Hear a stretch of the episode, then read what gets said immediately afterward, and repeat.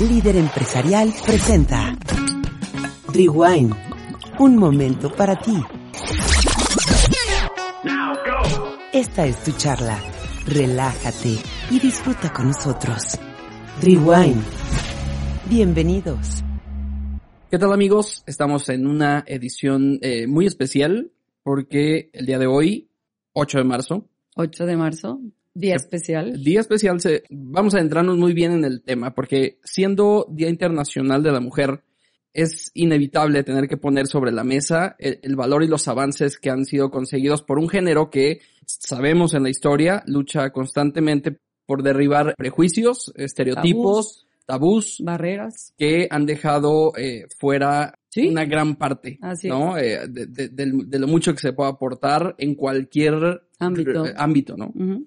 Y ahorita vamos a hablar en el tema del vino. Mari López, ¿cómo estás? Me da gusto saludarte y vas a presentar a una gran invitada. Sí, obviamente. sí, sí, tenemos una gran invitada hoy con un tema, bueno, vamos a hablar de un tema súper lindo, yo creo que es la mujer, lindo y fuerte al mismo tiempo, porque tenemos todas las facetas. Como mujer podemos ser o muy tiernas, o muy fuertes, o muy entronas, o bueno, 20 mil significados y 20 mil adjetivos. Y eh, siendo hoy 8 de marzo, Día Internacional de la Mujer, vamos a platicar con una persona que ha sido punta de lanza en el mundo del vino, en esta nueva etapa de Aguascalientes en el vino, y ella es Yurisol Romano. ¿Cómo, ¿Cómo estás? Yuri? Hola, muchas gracias. Gracias por la invitación y por las porras. Claro, la verdad es que nos enorgullece mucho el conocerte, el que seas parte de, de, nuestra historia ya en el mundo del vino. Por supuesto. Les platico un poquito de Yuri. Ella es licenciada en Relaciones Internacionales, tiene un máster en Administración de Empresas, ha trabajado durante 25 años para empresas internacionales y aparte también eh, tiene el diplomado de sommelier con la Escuela Española. Y desde el 2011 tiene la curiosidad o tuvo la curiosidad de meterse a hacer vino y producir vino. Platícanos, Yuri, estás a punto también de hacer un máster de enología, uh -huh. estás muy emocionada con eso también. Sí. ¿Cómo ha sido tu, tu caminar en este mundo? Eh, ha sido un caminar muy lindo. Yo soy de las personas que cree que la felicidad eh, se llega en el camino. Cuando te gusta mucho el camino, no importa cuán fuerte, cuán difícil, cuán emocionante vives y amas todas las facetas.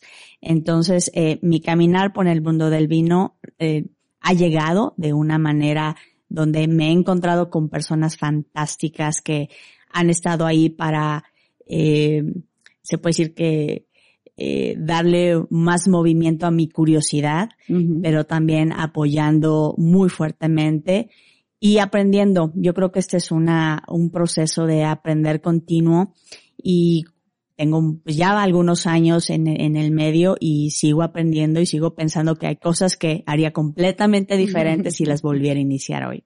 ¿Cómo se llama tu vinícola, tu proyecto? El proyecto se llama Vinícola Renacimiento y eh, también eh, tengo un viñedo que es Finca Renacimiento. Y todo tiene que ver precisamente con ese renacer de la industria del vino aquí en Aguascalientes, que tiene una historia pues muy rica eh, en décadas atrás, pero también es reconocer que es una, uh, es una etapa en la vida eh, continua. Es un renacer que todos los seres humanos y yo creo que todos los seres vivos, vivos tenemos, ¿no? Renacemos. Y lo mismo le pasa a la parra. Uh -huh. Entonces, el, el sentido de renacimiento fue por eso. Tiene que ver con la vida misma, eh, como, como personas que lo vivimos, ese renacer de la parra que tiene cada año y ese mismo renacer que tiene la industria vinícola en Aguascalientes.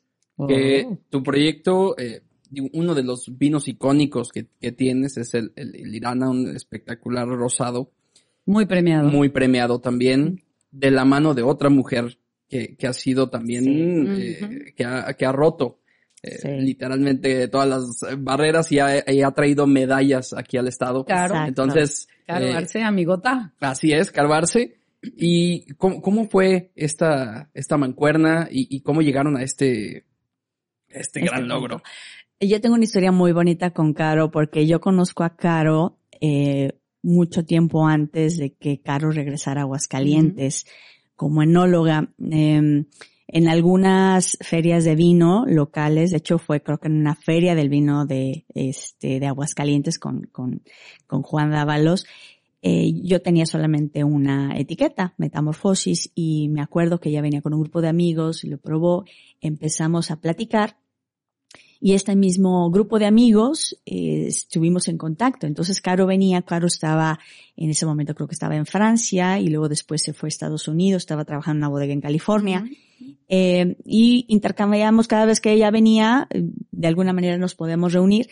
Y en una de esas ella me compartió uno de sus, de los vinos que ya había hecho o que estaba haciendo en, en California. Eh, ella seguía allá y me comentó, saber si algún día podemos hacer algo, ¿no? Así fue, así fue. Entonces ya, eh, ya de regreso, porque es algo también importante de, de, mencionarlo y tal vez Caro no se los ha mencionado, pero el proceso de Caro de regresar aquí a Aguascalientes fue, fue muy rudo. Uh -huh. Rudo en cuestión de que regresó sin chamba. Entonces ella venía de California, de estar trabajando como enóloga de una, de una casa, pero ella quería regresar a Aguascalientes. Y Nueva Zelanda, ¿no? También ah, creo que eso fue después. Okay. Primero vinificó eh, aquí en Aguascalientes y luego después se fue a Nueva ah, Zelanda. Okay, okay. Y, y resulta que eh, en ese, bueno, pues hagamos algo. Nosotros nada más habíamos hecho vino tinto, y vamos, vamos este, a experimentar con vino blanco, vino rosado, y fue un experimento. De hecho, ese Irana que, que mencionas uh -huh. fue un, un experimento chiquito. Y lo hicimos también en el Centro de Valor Agregado, donde, claro, no era la enóloga en ese momento. Entonces, ahí, por ahí, por ahí, por casi nos, nos corren, ¿no? tenemos toda una historia, aventuras aparte, pero eh, así fue. Entonces fue de un, de un interés mutuo de, de poder hacer algo eh, y funcionó pues muy lindo porque fue el parteaguas para, para Caro también de tener un espacio aquí en Aguascalientes. Ella en, en ese mismo eh, momento, cuando se hizo la vinificación, fue 2018 cuando inició ella, eh, con un proyecto con René conmigo, también estuvo, creo que en la vinificación con Santa Elena, que esa, uh -huh. fue, esa fue esa vendimia. Y de ahí en más, obviamente, pues sus credenciales están más quedadas, ¿no? Están sí, fantástico. No, que ahorita ya son, son parte, lo decía Mari, parte de la historia de, sí. de Aguascalientes. Y, y, de esa historia es lo que precisamente vamos a hablar eh, en este momento para recordar sí. eh, cómo ha sido la labor de muchas mujeres de que muchas. han trabajado en este sector vitivinícola desde tiempos muchísimo antes, muchísimo. ¿no? Que donde ni siquiera se daba se daba foro. No, que, que, no era ni pensado que una mujer pudiera estar dentro de una empresa o dentro de una fábrica o dentro de una bodega o dentro de un viñedo, ¿no? Saben que la primera sommelier fue encontrada en la antigüedad y, y hay frescos egipcios que pudieron eh, ayudar a constatar que las mujeres tenían un papel súper importante en el proceso de elaboración de vino. Ok. ¿no? Este, solamente que la viticultura, como era relacionada con el trabajo físico, uh -huh. pues no era, no era permitida o era difícil que, que, que dejaran entrar a las mujeres al, al campo. Claro. ¿no? Por alguna razón. Pues por la fuerza, ¿no? Que siempre se ha creído. Bueno, sí, definitivamente el hombre físicamente genéticamente siempre tendrá más fuerza física que la mujer. Eso no lo vamos a, a negar. Y otro claro. punto, en este programa hacemos equipo las mujeres con los hombres. No estamos en contra de. Para nada. Pero al ser Día de la Mujer, hoy vamos a darle su lugar a la Por mujer. Por supuesto. Pero así como Yuri eh, aquí en Aguascalientes y Caro en Aguascalientes abrieron una brecha para otras mujeres, que ya hay más, más mujeres produciendo vino en Aguascalientes o en conjunto con sus esposos o en conjunto con socios, ha habido muchas mujeres en el, en la historia, ¿no? Que han, que han abierto brecha, porque fíjense que curiosamente en la antigüedad para la mujer estaba prohibido tanto trabajar como tomar vino. Ah, claro. O sea, se le prohibía a la mujer tomar vino y a la mujer que se eh, encontrara tomando vino, se le juzgaba y podía tener consecuencias fatales, Era tanto como riesgoso. la muerte. Sí, sí, claro. O sea, se les podía llegar a poner la, la pena capital y a veces ni siquiera se les juzgaba, ¿no? Simplemente las mataban o las mandaban al, a la cárcel o lo que hubiera en su momento que fuera el castigo peor, ¿no? Entonces, Después, viene un momento en el que ya cambia la ley, pero socialmente no era bien visto. De hecho, hay una frase que me llamó mucho la atención porque dice, o bueno, decían en el siglo XVIII, siglo XIX, principios, que una mujer honorable no debe de beber vino. Imagínate, ya valimos aquí todas las que Ya, ellos hubieran quemado a todos. Ya nuestro honor se fue a los suelos con esta frase, ¿no? Y entonces, por ejemplo, había otro que decía, el tabaco, el vino y la mujer echan el hombre a perder.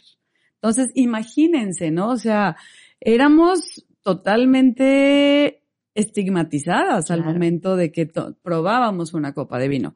Y aún así, hubo muchas mujeres que sí se atrevieron y sí hicieron un parteaguas en la historia. Tú tienes la historia de una, una muy especial. Sí, hay una botella que nosotros vamos a poder encontrar este, en, tiendas de vino, incluso en, supermercados, eh, muy, muy famoso, y es una champaña que viene precisamente a, recordar a una mujer llamada eh, Barb Nicole Clicot.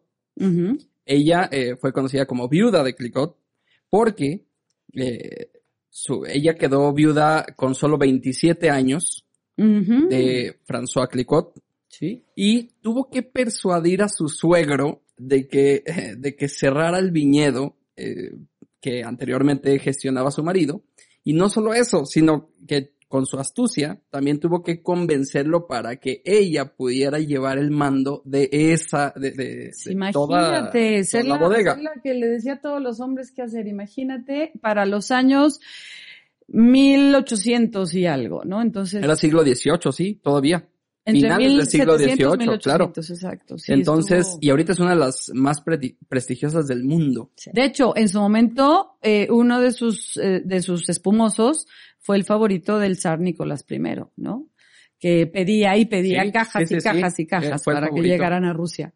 Entonces, y ella hace eh, una nueva técnica, ¿acuerdas? Moderniza la, eh, el, tema de la eliminación de los sedimentos de la levadura, consiguiendo espumosos más limpios y pues, mejor presentados. Claro, quita ese tapón de lías que se forma en el champán y crea todo este nuevo sistema de pupitres y todo el rollo para que todos los sedimentos y todas las lías muertas queden en la base, en la punta de la botella, digamos así, en el cuello, y hace el de huelle y es la nueva técnica que se empieza a usar a nivel internacional en el método champenois. Yuri, ¿veremos tu espumoso algún día? Algún día, sí, sí es parte de mis planes. Sí. bueno, y platícanos, híjole, fue otro experimento, pero acabas de sacar un rosado Sí, es otro, esta fue una, una edición todavía más limitada que el primer Irana. Este, Yo ya lo Noir. sí, es un Irana Pinot Noir, nada más fueron 200 botellas y este, con uva, eh, parros de 30 años que también ya eh, dejaron de, de, ¿Producir? Exactamente, entonces es como que edición única. Wow. Limitada. Y, y, bueno, eso fue el año pasado, este año con planes nuevamente Irana y eh, un vino naranja está en mis planes. Wow. ¿Chardonnay? Todavía no sé. Ok, será, será, ya lo veremos, ya, lo veremos. Es que es muy padre, ¿no? O sea, hay otra, por ejemplo, hay otra mujer también muy importante en el mundo del vino. En eh, Portugal, ustedes saben que hay unos eh, estilos de vino muy, pues famosos, que son los Oporto. Y entonces esta señora se llamaba Antonia Adelaida Ferreira.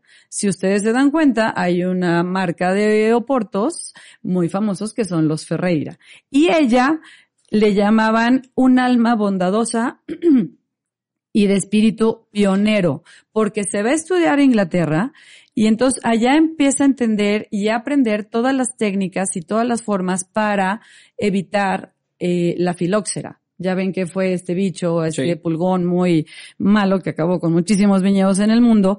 Y entonces trae todas estas técnicas de el porte injerto y demás al Valle del Duoro y hace unos soportos deliciosos, pero no solo eso, empezó a ayudar a todas las bodegas y a todos los productores de vid que empezaron a tener unas pérdidas espantosas por la misma filoxera y ella empezó a ayudar a toda esta gente al punto que cuando muere, muere en 1896 y su funeral tuvo una procesión de gente atrás del ataúd de más de 300 mil personas. Órale.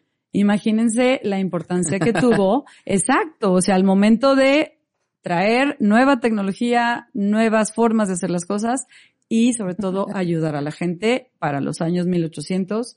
La verdad es que sí fue una gran labor, ¿no?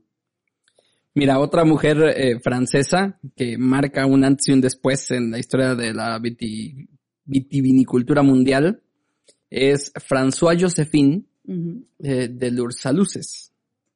Entonces ella, eh, también en viuda de un conde, sí. este conde es ahijado de precisamente de Luis XV y de Victoria de Francia, y en 1788 ella toma las riendas de el viñedo Chateau d'Yquem. ¿No? Este famoso este, viñedo. un gran cru de 1855, acuérdense de los burdeos que hemos hablado. Bueno, ella fue la causante de que el vino actualmente fuera el más célebre de Francia, ¿no? Este famoso chateau y fuera reconocido en todo el mundo, ¿no? Este, este legado sigue arriba después de 200 años de historia. No, no, y sigue vendiendo muchísimo y sigue siendo de los top. Por supuesto. ¿No? Y a raíz de que ella también toma el chateau, porque ella lo toma en 1700 y se le cataloga como primer Gran Cru en 1855, o sea, ella lo eleva todo lo que da. Claro, una de las barreras, si se fijan de lo que hemos platicado, eh, en, tuvieron que enviudar para poder sacar ese talento. qué triste y qué bueno, ¿no? Porque empezaron a, bueno, digo, no como después de ver lo malo, pues hay que ver lo bueno, claro. Pero si tuvo que pasar eso en ese tiempo para poder demostrar el valor, el valor que, como mujer que tenían para para agregarle al sector, pues qué bueno, ¿no? Claro, claro, claro. Y luego también, este, hay una mujer en un tiempo ya más moderno, más, más en estos siglos, en este siglo nuevo, Tú sabes que hay una certificación muy importante que se llama Master Wine. Sí, claro. Eh, puede ser sommelier, puede ser enólogo, puede ser conocedor de vino, pero es una certificación en la que te hacen unos exámenes impresionantes y tienes que catar a ciegas no sé cuántos vinos. Pues dicen que hay más presidentes que Master Wine en el mundo. Fíjate, exacto. Entonces, imagínate, la verdad es que muy pocos han logrado eso. Y entonces, cuando empieza a darse esta certificación, obviamente solo aceptaban a hombres para poder hacer exámenes y poder presentar esto y lograr ser Master Wine. Y después de alrededor de 27 años de que empieza la primera este, certificación como tal, llega una mujer y esa es la primera que le permiten hacer este pues examen o este proceso y se llama Sara Morfu o Morfew Stephen y es la primera eh, mujer en obtener esta pues certificación, título de Master Wine y también es una enóloga en la Universidad de Burdeos y aparte experta en vinos de Oporto.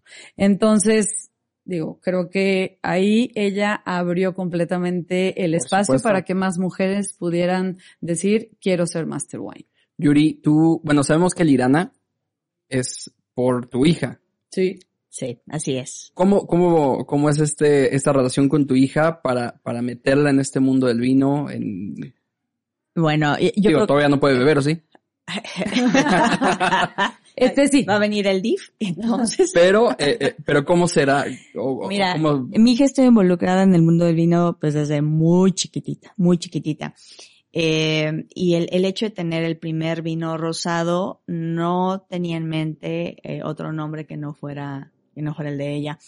Eh, quienes han probado el vino y quienes han visto la etiqueta. Es, hermosa, por cierto. Es una niña que está en un monociclo eh, eh, y va con una mano extendida, es persiguiendo un corazón. Cuando se hizo ese primer vino, mi hija estaba iniciando la adolescencia, tenía 12 años aproximadamente, y la idea precisamente del vino era, es muy muy la esencia de ella, ¿no? Una niña con mucha libertad, o sea, con un espíritu muy libre, muy fresca, eh, muy risueña, con este, con un espíritu muy apapachador al mismo tiempo, pero rebelde, pero danzarina, eh, y esa es realmente la, la, la, historia detrás del Irana, que queríamos que fuera un vino también fresco, pero profundo, pero con esencia. Pero aparte del Irana tienes otras cinco etiquetas. Sí. Sí. Que son Tengo Metamorfosis, que es el vino tinto, que es el vino de alta gama. Está Metamorfosis blanco. Eh, tengo el Ren, que es, es una, una gama que es más ligera, es la intención que sea un vino más fácil de beber, un vino que te lo puedes tomar con tu sopa de lentejas o con tu pizza.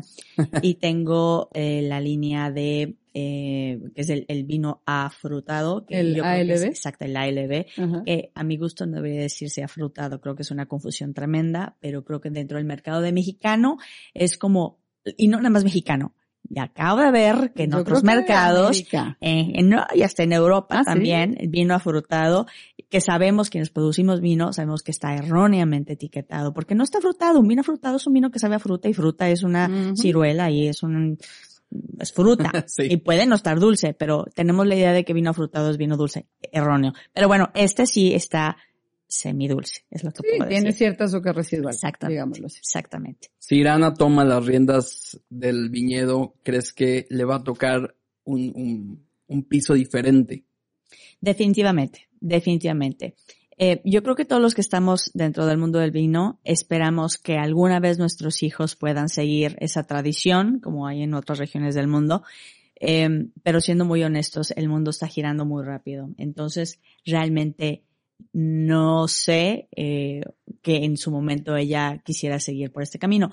Lo que yo siempre digo, uno como productor sigue su sueño, vive su sueño y uno espera que sus hijos sigan su sueño y vivan el suyo, ¿no? A lo mejor no es este. Y a veces es tanta la insistencia que uno, que uno pone de que, oye, para que aprendas, y va la poda, y va esto, y va la vinificación, que, que acaban hartos. Pero bueno, depende mucho también de cada hijo. O inmersos. Sí. Que pudiera ser ahí. Uno no lo sabe. Aparte, como ahorita está, está adolescente, uno nunca sabe. Eso sí es cierto. Pero bueno, sí. mañana veremos. ya veremos. Pero yo creo ya que veremos. ha aprendido, te ha visto, ha vivido viéndote. Perseverancia ha aprendido. Eso, sí te lo puedo decir. Oye, ¿y tú tienes otra persona, otra mujer importante en el mundo? Sí, fíjate que una persona importantísima, eh, Jancis Robinson, eh, ha sido un referente tremendo como periodista, como editora de, de varios libros, que son libros que se, ha sido referencia también, ha sido referencia para todos los que aprendimos y aprendemos todavía de vino. Eh, tiene varios, varios libros muy interesantes. Y eh, ella, pues empezó, ella es británica, es británica y empezó hace varios años en el mundo del vino. Eh, una de las partes importantísimas que, que, a mí me gusta resaltar es que uno puede tener una profesión completamente distinta al mundo del vino, ¿no? Pero Jancis, ella es matemática y filósofa de, de, de Oxford, ¿no? Entonces, la vida te lleva por diferentes caminos y en este caso a Janssen la llevó por el, camino del, del, del, del, vino. Y muchas mujeres que están en el medio del vino les pasa exactamente lo mismo. Es, tienen toda una profesión completamente diferente y acaban enamoradas del mundo del vino. Es más, este ejemplo es súper eh, claro si lo trasladamos a México con Pilar Meré.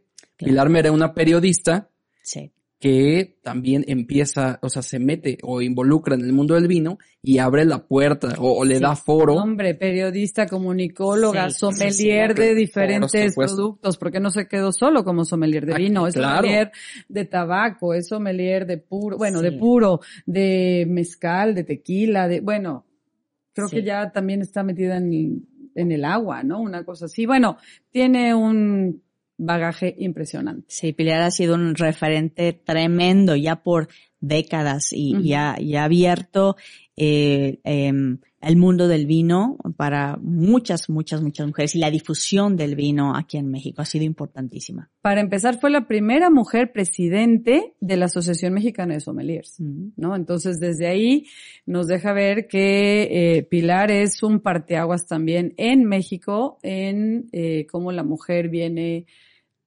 entrando y entrando con toda la fuerza a este mundo en diferentes puntos o ámbitos. ¿no? A ver, ya, ya que estamos en el tema de México, eh, tenemos que reconocer o hablar de la actual este, presidenta de, de uno de los, eh, pues yo creo que es el, órgano más importante en tema de vino en México, y es eh, Paz Austin. Sí, sí, es la presidenta del Consejo, Vitivinícola mexicano. Exactamente.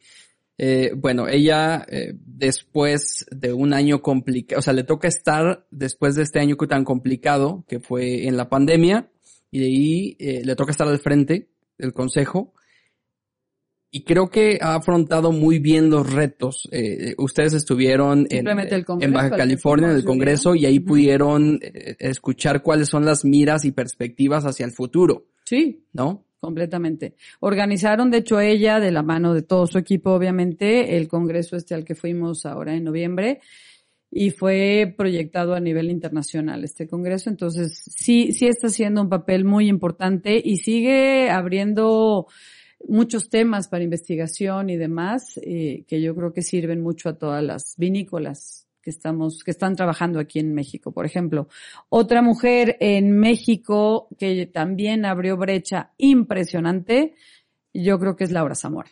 Ay, sí, sí claro. querida, sí. Aparte que es un amor, un amor de señora. Tuvimos el gusto de estar con ella todo un día completo. Todo un día, todo un día, la verdad, maravillosa porque eh, tiene en su haber miles y miles y miles de litros eh, de experiencia como, como winemaker, como enóloga. Que, que esto nos, nos lleva a un, un, tema así como que picante, ¿no? El, el, el, winemaker y, y, la, y, el enólogo, la enóloga. Eh, pero bueno, para no entrar en controversia, este, Laurita tiene una experiencia fantástica de décadas. Bueno, fue, fue 17 años enóloga de eh, la bodega de Vamos a poner en contexto y, y, lo tenemos que decir. Sí. Es la primera enóloga en México. Sí. Aunque, y, y eso es a lo que se refiere Yuri, uh -huh. ella realmente el título lo tiene después. Hasta hace poco. Hasta hace poco. Sí, pero es uno como papelito. Ay, exactamente. A mí, claro. eso me parece muy mal, porque sí. yo conozco muchas mujeres, bueno, a lo mejor no cientos de mujeres, pero conozco muchas mujeres que han tenido una participación en la enología como winemakers, eh, que, que les da toda la credencial para hacer muy buenos vinos, y hay quienes todavía distinguen, ah, pero no es enóloga. o sea, qué, qué tonto, ¿no? Claro, cuando, cuando y la práctica. Vas, vas, a otros lugares y, y, yo creo que aquí en México debería de ser igual, ¿no? Vas a otros lugares y la en, en inglés cuando preguntas eh, difícilmente hablas por the enologist. No, Dices the winemaker. Ajá, punto. Y nadie se siente, ¿eh? Uh -uh. Y nadie se le paran los pelos ni pasa nada.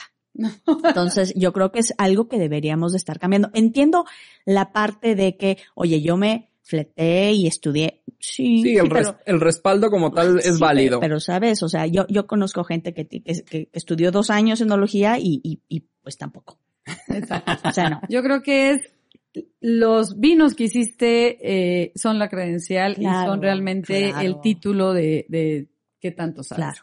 Y bueno, el caso de Laura Zamora, 17 años siendo enóloga de bodegas eh, Santo Tomás, Santo yo Tomás. creo que es más que un título, ¿no? Claro. Y luego ya, ahora tiene su propia bodega. Sí. Tiene unos vinazos, bueno. Sí. Y en Santo Tomás queda Cristina ah, Pino, otra mujer muy importante. Súper importante, súper capaz y también está haciendo unos vinos excelentes. Ella es española, pero ya lleva tiempo viviendo en México. Sí es también súper eh, tipaza, súper sencilla, sabe muchísimo, ha sido también juez en varios concursos de, de, etiquetas de vino, ha dado diferentes tipos de conferencias, pero sobre todo eso, está ya como enóloga principal sí. de sí. Bodega Santo Tomás. Sí, así es. Muy bien, muy bien. Y bueno, tenemos otras más, ¿no? Está, por ejemplo, eh, Viviana Parra, que es, eh, yo creo que al menos a nosotros como mujeres en este mundo del vino, Vivi, Joana y Agostina son tres mujeres que están haciendo un grupo que se llama Mujeres Sin Taninos, que yo creo que ha hecho que como mujeres hasta nos conozcamos en qué estamos haciendo, en qué punto de todo este proceso de la producción del vino, promoción, comercialización, etcétera. Y es, yo creo que un parteaguas también en, en este nuevo mundo, moderno mundo, como mujeres frente a todos los demás, ¿no? Sí, yo, yo creo que ha sido una, una iniciativa fantástica porque eh, por, por principio nos conocemos ya la mayoría, no, no puedo decir que todas, pero la mayoría estamos en el grupo, uh -huh. todavía faltarán eh, algunas, pero es una, es una manera, eh, pues, muy fresca también de saber qué hace cada quien, como tú dices, Mari, qué hace cada quien, pero también de apoyarnos. Oye, este, ¿qué, qué les parece tal lugar? Tienen el contacto no sé quién, oye, estoy buscando botellas.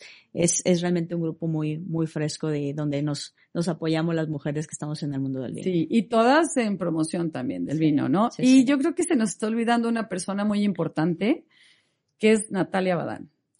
Natalia. Es- Natalia yo creo que también sí. es, es un valle Sí. antes de Natalia Sí. y valle de Guadalupe después de Natalia, ¿no? Sí, sí. Es, es una mujer que ha luchado por eh, cuidar el Valle de Guadalupe, eh, dejarlo como realmente zona vitivinícola, eh, respetar eh, los viñedos, respetar la uva, respetar ese, ese, pues espacio lindo para ir y conocer y degustar los vinos y, y no hacerlo pues un mundo lleno de antros y, y Sí. discotecas, ¿no? Es, darle sentido, es Exacto. vino con sentido. Y eh, bueno, uno, quienes han tenido la oportunidad de sentarse a platicar con ella, es, es realmente eh, tratar de ver la visión que, que tiene de, del, del valle, como tú dices, Mari, y ver esa historia y esa lucha constante hasta ahorita por mantener eh, la, la tierra a favor de la, de la viticultura, porque ciertamente Baja California y, y yo creo que a lo mejor muchos lugares en, en México y en el mundo, pues no tiene agua. ¿no? Entonces, la, la manera de que uno puede proteger la región vinícola más importante del país, porque que decir la región imp- más importante del país, es cuidando también lo que va a proteger los viñedos. Exacto, la tierra. Sí. La tierra y lo que le da vida a la tierra, que es el agua, ¿no? Entonces, eh, bueno, Mogorbadán es su, es su bodega y bueno, Sí. tiene unos vinos Sí, espectaculares, pero bueno.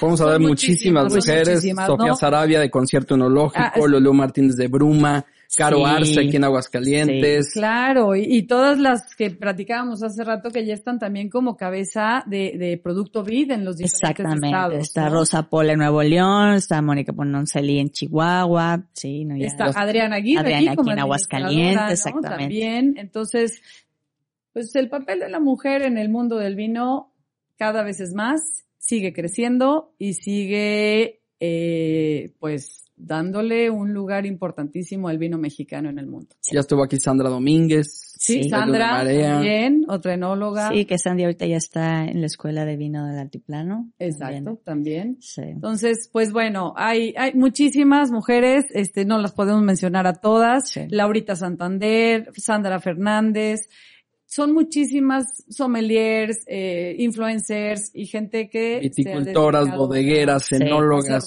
sommelier- sommeliers, este, ingenieros agrónomas, cualquier tipo de profesión Sí. eh, eh, encargada dentro del proceso del vino, ahí siempre eh, vamos a encontrar una mujer capaz, Sí. talentosa y que aporta al sector. Eh, estoy eh, enfrente de dos grandes de Oh. que admiro mucho, cada una en su en su en su línea. Y pues eh, muchísimas gracias. Gracias Yuri, por este tiempo. gracias. Gracias por esta Muchas gracias a ustedes. Nos faltan como otras tres horas más de plática. Ya Por sé, supuesto. No, no acabamos. Es que no saben cuánto tiempo estuvimos platicando antes. ya sé. Sí, muchas gracias. Muchas gracias por la invitación. No, hombre, un gusto tenerte y ya después estaremos viendo tus próximos proyectos. Sí, así es. Felicidades. Estamos pendientes. Bueno, pues salud.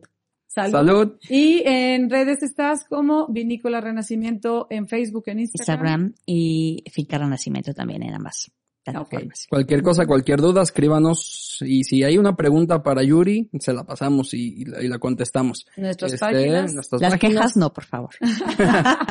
No, no, no. Edgar Pérez Foto. Mari López Som en Facebook e Instagram y, Y Rewind. Rewind, Facebook e Instagram. Un gusto platicar con ustedes eh, y ya estaremos en un próximo capítulo.